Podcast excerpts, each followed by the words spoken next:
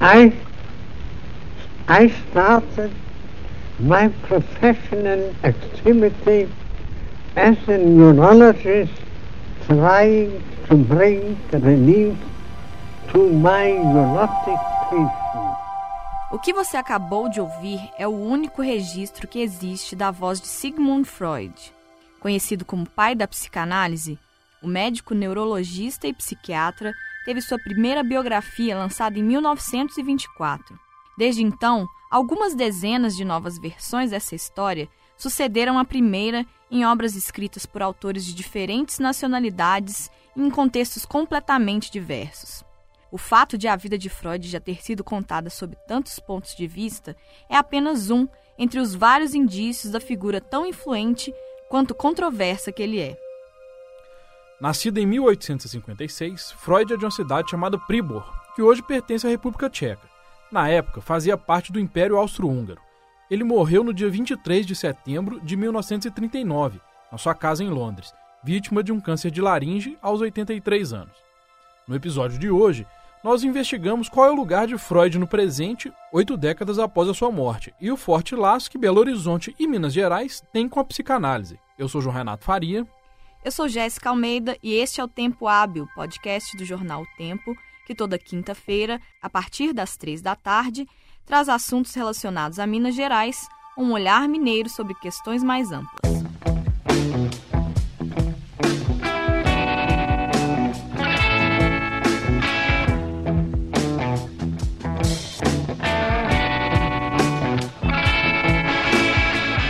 A indústria farmacêutica é incansável na tentativa de decretar que Freud está acabado.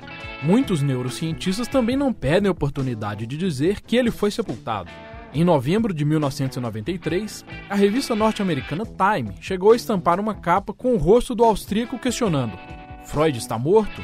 Apesar disso, 80 anos depois da sua morte, as ideias inovadoras do criador da psicanálise ainda assombram e influenciam o mundo contemporâneo.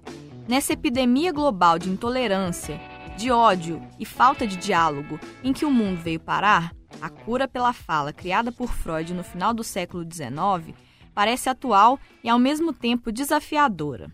A obra deixada por ele precisa de olhar crítico, mas ainda impressiona pela atualidade de certos conceitos e pela possibilidade de novas interpretações. Para falar sobre o legado de Freud na contemporaneidade, nós conversamos com Christian Dunker, psicanalista e professor titular do Instituto de Psicologia da USP. Nessa conversa, nós contamos com a ajuda do Murilo Rocha. O Murilo é um dos editores executivos aqui na redação, estuda psicanálise e deu um apoio na elaboração dessa pauta. Ô, Christian, então, assim, eu queria começar perguntando o que, que a gente pode hoje considerar assim que ainda é atual da teoria freudiana e o que, que ficou muito datado, assim, pegar alguns conceitos, por exemplo, complexo de Édipo. Faz sentido a gente ainda falar disso numa sociedade que tem vários né, tipos de formação familiares mais complexas, múltiplas, enfim. É um dos termos, por exemplo. Faz sentido hoje ainda falar de complexo de Édipo? Olha, eu, eu começaria lembrando que o, o Freud ele não é o inventor apenas da psicanálise, né? Ele é um dos primeiros formuladores da prática da psicoterapia ou seja, da cura pela palavra. Essa ideia de que a gente falando, falando de forma livre e autêntica, falando sobre nossa história, sobre os nossos desejos, sobre nossos conflitos, isso tem um efeito transformativo sobre nossos sintomas, me parece uma ideia muito atual, presente, até assim, se a gente quiser levantar evidências científicas, a gente tem, em relação a isso. Né? Então, acho que esse é, é um ponto fundamental, muitas vezes esquecido, sobre a psicanálise, que ela é também uma das primeiras, se não a primeira forma de psicoterapia, se a gente considerar aquelas que remanescem, que estão presentes aí até hoje. Agora, quando a gente vai entrando em aspectos mais detalhados da teoria freudiana, é preciso lembrar que entre o Freud e a nossa época, a gente tem uma série de de continuadores, de transformações, de novos autores, revisões, de críticas, né? Então, há certamente teses no Freud que envelheceram muito. Por exemplo, a ideia de que existem fantasias filogenéticas. Esse é o fantasias assim que a gente nasce com elas na, na cabeça, que elas seriam assim evolutivamente implantadas dentro de nós. Essa é uma ideia assim um pouco difícil de aceitar, é, pelo menos hoje em dia. Você mencionou o complexo de Édipo. Depende de como a gente o lê, ele de fato está muito ligado a uma família burguesa, nuclear, é, heterossexual, que envelheceu. Por outro lado, há leituras estruturais do complexo de Édipo, há leituras que renovam a ideia do Édipo, voltando a certos detalhes da própria teoria freudiana, que vão argumentar o seguinte: olha, a nossa sociedade ela ainda reserva um papel para o bem ou para o mal proeminente para o pai. Inclusive, muitas críticas feministas argumentam que nós ainda vivemos um império do patriarcado. Então, de certo, se você pensar nessa direção, complexo de Édipo ele, ele ainda é uma estrutura importante para entender como a gente interioriza padrões de, de amor, de desejo e de internalização da lei. Eu diria, por exemplo, que aspectos da técnica freudiana, como por exemplo essa ideia de que a reconstrução minuciosa das suas experiências infantis, de forma realista e passo a passo, associando isso como uma espécie de quebra-cabeças para reconstruir a nossa neurose infantil, que o Freud chamava de neurose infantil, é uma ideia hoje bastante repudiada pelos clínicos, que não exclui a importância da gente considerar a nossa infância, mas uh, talvez não da maneira como o Freud fazia. Há várias teses do Freud sobre a sexualidade feminina, por exemplo, de que as mulheres poderiam ter um superego mais frágil, de que as mulheres teriam uma compleição psíquica diferente, assim. Isso, de fato, foi muito questionado pelos próprios psicanalistas, mas que hoje fez a teoria freudiana envelhecer um pouco.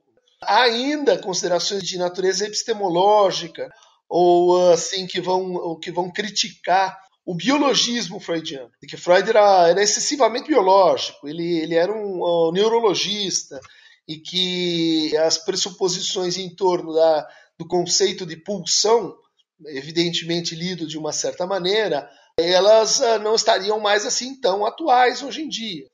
Então há várias críticas sobre o conceito de, de pulsão em psicanálise.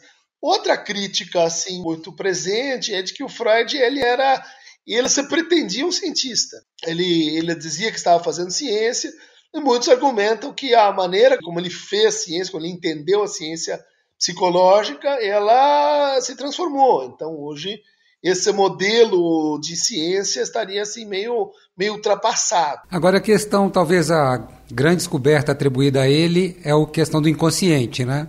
É isso mesmo? Você acha que realmente a grande revolução do pensamento freudiano é a questão de trazer à tona essa ideia do inconsciente? Olha, acho que sim, que o inconsciente é uma. É um, na, na, forma como o Freud o descreve, mostrando que ele, ele aparece nos nossos sonhos e, e na nossa atividade onírica, de como a nossa atividade onírica está ligada ou tem uma forma semelhante à maneira como a gente produz sintomas psicológicos como isso se liga com as nossas angústias, como isso se liga com um modo repetitivo como nós amamos e como nós nos identificamos com os outros. Então, de fato, o, inconsciente é uma, uma, hipótese bastante poderosa. Não é à toa que os neurocientistas concordam com Freud nesse ponto. Claro que com um entendimento um pouco diverso do que deveria ser o inconsciente, mas essa é uma ideia pujante aí eh, nas discussões contemporâneas. Mais pujantes, por exemplo, do que a ideia de pulsão mais forte ou ela resistiu mais do que o que a gente poderia chamar assim teoria do desenvolvimento psicossexual freudiano. Então, de que a gente teria fases mais ou menos isoláveis, né? Fase oral, fase anal, fase fálica, principalmente a fase genital, para onde todos, todo o nosso desenvolvimento psicossexual convergiria. Essa é uma ideia que eu acho que não dá para comprar é uma ideia que envelheceu muito e que era tributária né, de, uma, de uma certa primazia atribuída à heterossexualidade compulsória. E quanto você já disse, por exemplo, da questão da psicoterapia, e em termos de legado, o que, que você caracterizaria como maiores legados do Freud? O Freud eu gosto muito de alguns autores que dizem assim que hum, ele passou a fazer parte da maneira como a gente se entende, né? Ele passou a integrar o complexo psi. não só assim um intérprete né, da subjetividade, portanto, mas alguém que hoje faz parte da maneira como nós produzimos subjetividade. Nós nos entendemos, pelo menos o Ocidente cristão, judaico-cristão, se entende freudiano. Isso vai desde as expressões né, em inglês, Freudian slips, para ato falho, até a ideia de que os sonhos uh, podem ser interpretados, até, por exemplo, você pega todo o cinema de Hollywood, principalmente o cinema aí de Hitchcock, o, o cinema do pós-guerra, mas depois David Lynch também. E, e eu acho que seria difícil pensar literatura sem a psicanálise. Pouca gente sabe, mas o sobrinho do Freud, o Edward Bernays, imigrou para os Estados Unidos e foi um dos responsáveis pela criação do sistema da propaganda pública, né, da public information, né, da opinião pública, que veio a depois se tornar o sistema do marketing das agências de propaganda. Então, toda a propaganda, ela, pelo menos na sua matriz americana, ela nasce dessa ideia de que a gente precisa interpretar o desejo das pessoas, e que o desejo das pessoas ele, ele não é simples e evidente e transparente, inclusive para elas mesmas. A gente não pode desconhecer o papel da psicanálise dentro da medicina, dentro dos hospitais, tanto pela via assim da, das teorias psicossomáticas, até o cuidado com os pacientes, a importância de escutar as pessoas em situação de adoecimento. A gente não pode deixar de lado a importância do Freud para a educação. Há várias teorias e aplicações da psicanálise à educação, assim como também as teorias filosóficas, né? E acho que a filosofia contemporânea ela, ela, dificilmente pode ser bem representada, bem entendida sem a psicanálise, sem Freud. Ainda que você critique, ainda que você objete, os maiores pensadores do século XX, todos eles, sem exceção, se confrontaram com Freud e com a teoria psicanalítica.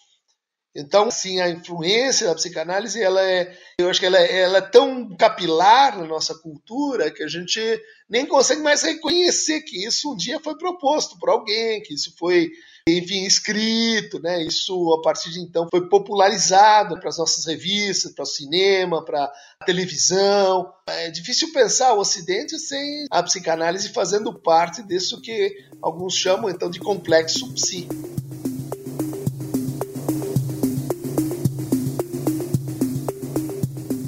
Christian, você acha que se deve um pouco dessa também grande sucesso da psicanálise do Freud à questão da qualidade literária dele, da qualidade assim, até para um leigo você pegar um livro do Freud é compreensível, né? Assim, é quase uma literatura. Ele vai avançando por áreas diversas, mas você entende assim. Você acha que se deve um pouco a essa qualidade, essa capacidade de escrita dele?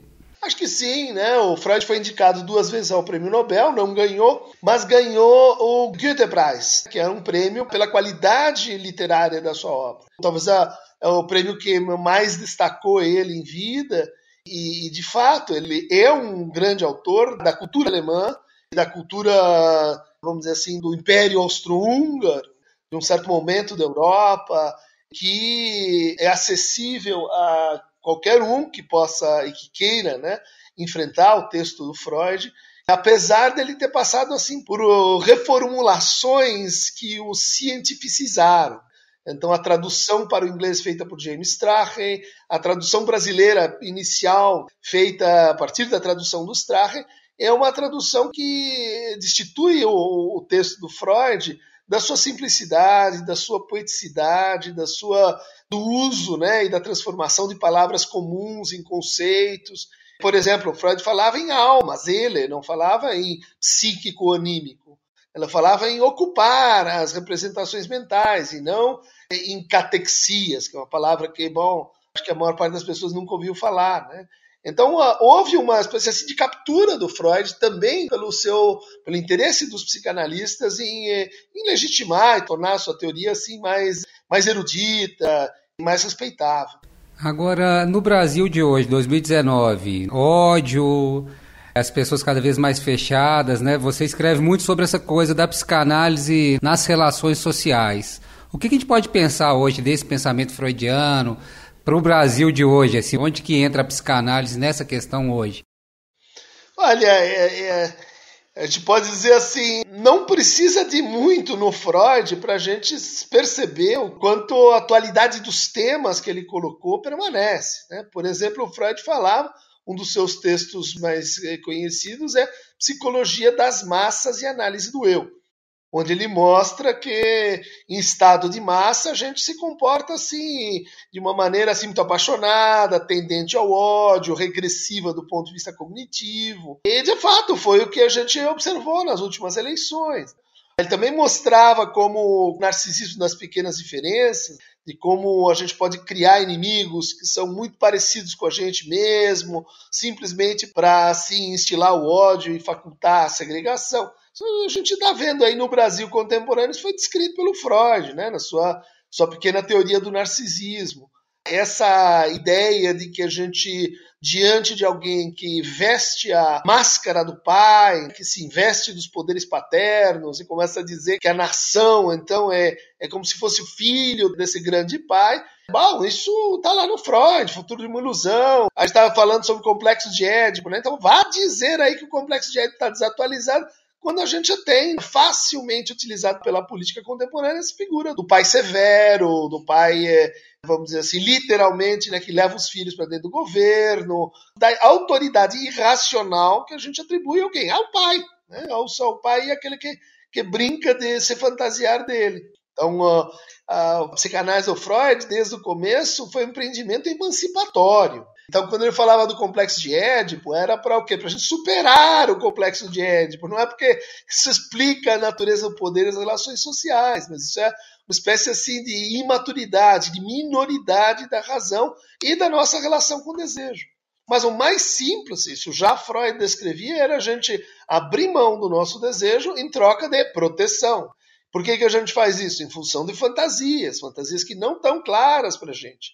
Fantasias que, que operam de uma maneira inconsciente. Então você vai perceber e você vai eh, tentar entender o que, que, será que aconteceu com aquelas pessoas que eram, que eram de uma mesma família, que de repente começam a brigar como se fossem inimigos, ou a, a odiar a, aquele que, com quem você divide sua vida e participa da sua comunidade. Você vai perceber que são ódios instilados pela, pela incitação de fantasias. Só para fechar, queria falar um pouco sobre essa questão de Belo Horizonte, Minas Gerais e a relação com a psicanálise. O que, que você, como uma pessoa que não está aqui, percebe dessa relação? Olha, eu frequento muitos anos eh, Minas Gerais e eu, a cultura psicanalítica de Minas, que é absolutamente pujante. Eu diria que talvez é uma das mais fortes do Brasil, mas bem consolidada. Né? A psicanálise tem experiências assim, por exemplo, no campo do acolhimento, do tratamento com pessoas com adições químicas, que são internacionalmente reconhecidas. A experiência do Sersan, conhecida nacionalmente, apesar de ter sido agora, enfim, revogada, enfim, desativada, mas é, é, por exemplo, uma experiência notável. Uma psicanálise prosperou no âmbito da saúde mental e da saúde pública em Minas Gerais. Também a gente tem uma tradição muito forte de teóricos da psicanálise, filósofos da psicanálise, como Jefferson Machado Pinto, como Antônio Benetti, como o próprio Antônio Teixeira, agora o Gilson Iannini, são nomes que são respeitados no Brasil todo e fora do Brasil como teóricos da psicanálise. A gente tem várias teses sobre a psicanálise hoje em andamento nos diferentes diversas universidades mineiras.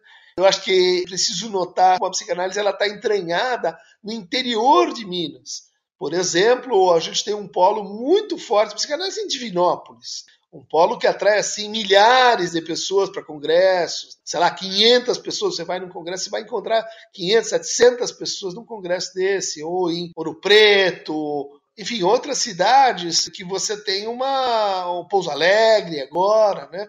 Você tem uma tradição muito grande da psicanálise ali rende ao sofrimento das pessoas. É isso que eu acho que ainda precisa mudar um pouco na representação que a gente tem da psicanálise. Ainda está muito em vigor essa ideia de que a psicanálise é uma terapia de elite para a elite, feita por gente da elite para outros que seriam assim ricos e bem dotados culturalmente. Isso eu acho que é completamente desmentido quando a gente pensa a experiência concreta aí do estado de Minas Gerais, onde O sofrimento das pessoas, ele é enfrentado na saúde pública, na saúde mental, ah, na reforma psiquiátrica, a partir de uma grande influência, então, de psicanalistas. Ô, Christian, só uma última pergunta, então. Diante de tudo isso que a gente conversou, a gente pode afirmar tranquilamente que Freud vive ainda 80 anos depois de sua morte, né? É, eu gosto muito dessa ideia, né? Porque o Freud ele foi capa da Time três vezes. eu acho que uma quando estava vivo ainda. E depois voltou a ser capa da Time uh, nos anos 90, dizendo que Freud está morto. Eu gosto de dizer assim, é, Freud morreu mesmo, porque muitas de suas ideias não são mais aproveitáveis e, e o universo onde o Freud fazia aquele sentido mudou.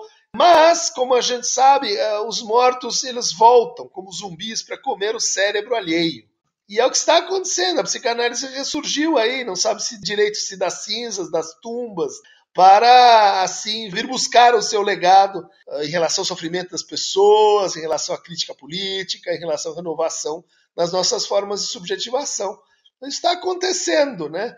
Em parte pela crise da, do projeto assim de medicalização, né, da, da sociedade, as medicações psiquiátricas começam a fazer cada vez menos efeito. Por outro lado, o Brasil agora se tornou assim o campeão ou, o segundo lugar em patologias mentais, em transtornos mentais.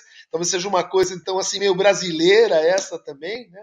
Mas o fato é que a psicanálise está cada vez mais assim presente na cultura e agora com essa experiência última aí também temos casos em Minas da psicanálise nos espaços públicos, um movimento assim popular em que as pessoas das cidades maiores e menores se reúnem em praça pública, os psicanalistas, e oferecem a sua escuta. Então, a gente tem a clínica pública de psicanálise na Praça Roosevelt, em São Paulo, mas a gente tem, por exemplo, em Pelotas, a gente tem em Goiás, a gente tem em inúmeras cidades Brasil afora essa experiência da psicanálise nos espaços públicos, que está sendo assim recebida fora, objeto de muitas matérias, né? Como um movimento espontâneo dos psicanalistas em relação ao momento brasileiro de, de, sofrimento agudo e profundo. Cristian, era isso. Queria te agradecer imensamente, dizer que foi um prazer conversar com você. Obrigado, Jéssica. Obrigado, Murilo. Obrigado, Christian. Grande abraço. Trazendo agora a questão mais ampla para um recorte local, Vamos falar um pouco mais sobre essa identificação que existe entre Minas Gerais e a psicanálise. Existe um artigo escrito pelo Rodrigo Afonso Nogueira Santos e pelo Fuad Quirilos Neto, que são professores do Departamento de Psicologia da Universidade Federal de São João del Rei. Nesse artigo, eles dizem que as ideias freudianas chegaram a Minas Gerais nos anos 20, pelos campos da psiquiatria e das artes, principalmente pela literatura modernista. Eles apontam que pensadores católicos da época foram uma fonte de resistência à psicanálise e essa tensão deu condições para o nascimento de um enunciado especificamente mineiro, em que noções freudianas e bíblicas conviveram harmonicamente. Nós somos atrás de um dos decanos da psicanálise aqui em Belo Horizonte, o Francisco Paz Barreto. Ele é psicanalista, analista, membro da Escola Brasileira de Psicanálise e da Associação Mundial de Psicanálise. Ele explicou que, institucionalmente, ou seja, enquanto instituição formadora de psicanalistas, a psicanálise chega a Minas em 1963, com o Círculo Mineiro de Psicologia Profunda. Ele depois foi renomeado de Círculo Psicanalítico de Minas Gerais e existe até hoje com esse nome. O círculo foi fundado por Malomar Lund Edelweiss, um discípulo de Igor Caruso, que é o fundador do Círculo Vienense de Psicologia Profunda. O Caruso associava as ideias de Freud à fenomenologia existencialista e ao marxismo, e era um autor muito respeitado na Europa. De acordo com Francisco Paes Barreto, em pouco tempo o círculo se desprendeu da orientação de Igor Caruso e passou a se mirar na IPA, Associação Psicanalítica Internacional, que tinha uma visão chamada ortodoxia psicanalítica. O círculo teria dominado a psicanálise mineira por quase 20 anos, impedindo que outras correntes de pensamento chegassem até aqui, até que foi fundado pelo Francisco o Colégio Mineiro de Psicanálise em 1980. Ele contou que o colégio existiu por apenas quatro anos, porque tinha propostas muito arrojadas, mas também muito contraditórias, e por isso acabou não se sustentando. Apesar disso, ele foi fundamental para quebrar a hegemonia do círculo psicanalítico, abrindo espaço para a orientação lacaniana, ou seja, do médico francês Jacques Lacan, seguidor de Freud e responsável por uma das principais ramificações da psicanálise. A partir daí nasceram várias outras escolas na cidade. A psicanálise não é uma profissão regulamentada, ela é entendida como uma ramificação da psicologia. Por isso, não existe um órgão de regulamentação ou um conselho dessa prática, e nem dados oficiais sobre o número de escolas que existem em Belo Horizonte. Mas no levantamento que eu fiz por conta própria, eu identifiquei ao menos 15 escolas. Eu conversei um pouco mais com Francisco Paz Barreto sobre essa relação.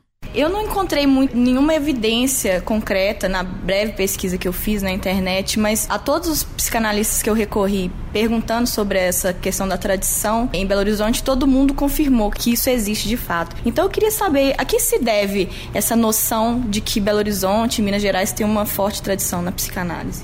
É difícil explicar eu vou usar um outro exemplo, a Argentina. A Argentina tem um, um amor pela psicanálise que é difícil de se encontrar no mundo.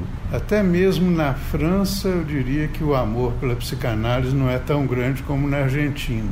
Por que, que em certos lugares a psicanálise é melhor acolhida do que em outros? Eu não tenho resposta para essa pergunta, mas eu concordo com a afirmação de que aqui em Minas a psicanálise é muito amada, ela é muito acolhida e aqui em Minas nós temos muitos representantes ilustres dessa disciplina e o movimento é bastante forte. Então eu queria perguntar um pouco a respeito das especificidades dessa psicanálise mineira e belo-horizontina, quais que são as correntes mais fortes e como que isso se reflete no pensamento e nas práticas mesmo, até de políticas públicas relacionadas à saúde mental. Nós temos basicamente três orientações aqui em Minas Gerais. A primeira é aquela do Círculo Psicanalítico de Minas Gerais e de uma outra instituição irmã dele, que é o IEPSI.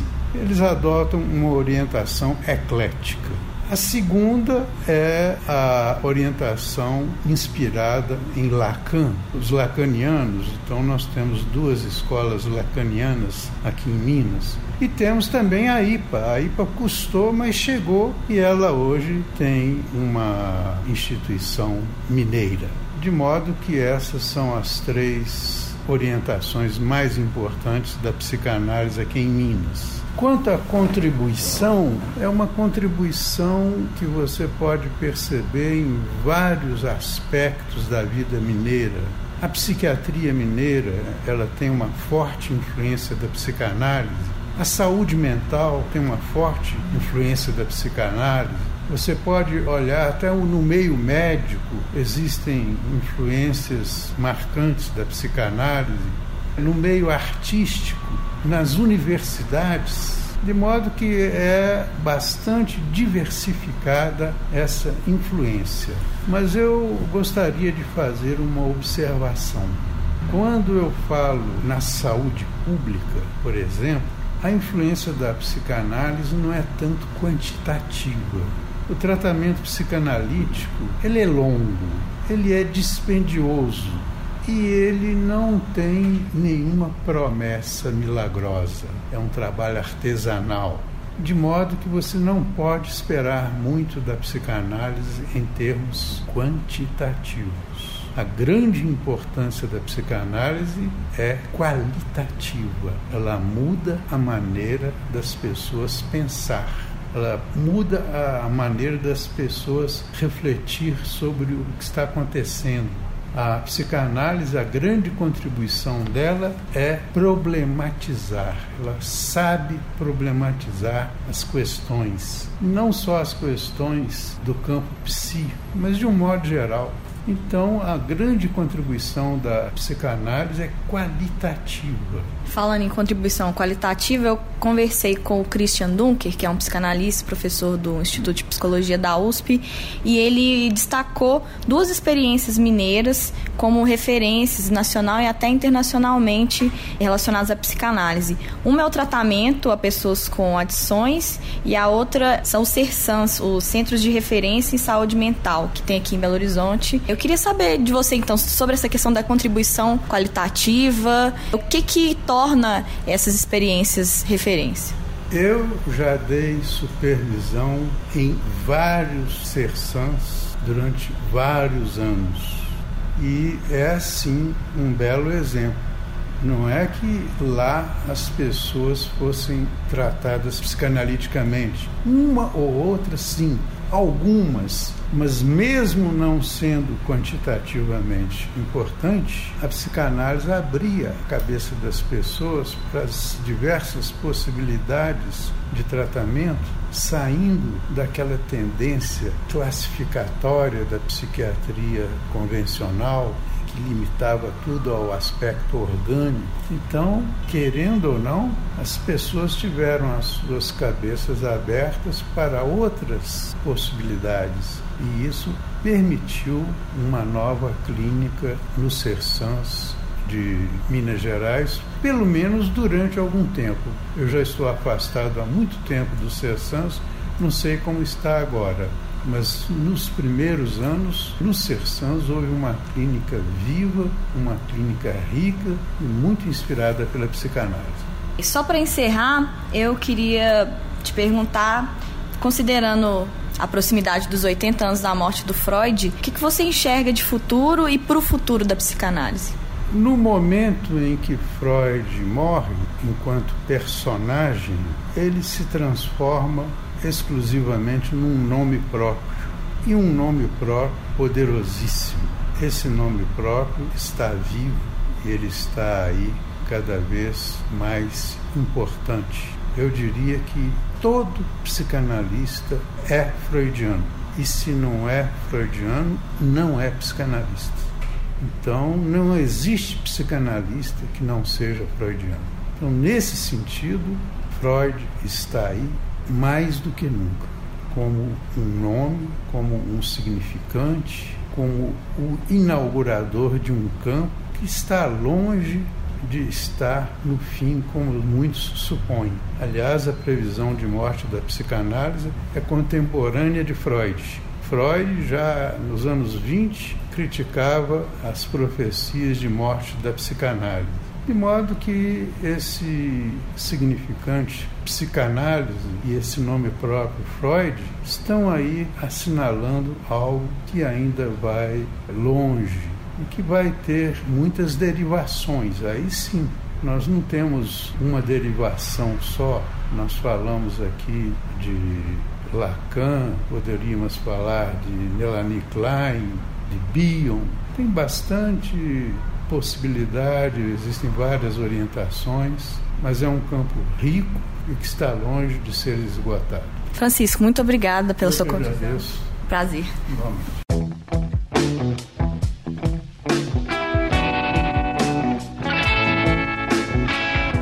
Você ouviu Tempo Hábil, podcast do jornal O Tempo, que traz toda semana assuntos relacionados a Minas Gerais, ou um olhar mineiro sobre alguma questão. Eu sou Jéssica Almeida eu sou João Renato Faria. Esse episódio teve captação de Júnior Nikini, edição e mixagem foram feitos pela Jéssica. Nos acompanhe às quintas-feiras, a partir das três da tarde, no seu tocador de podcast favorito. Tchau! Tchau!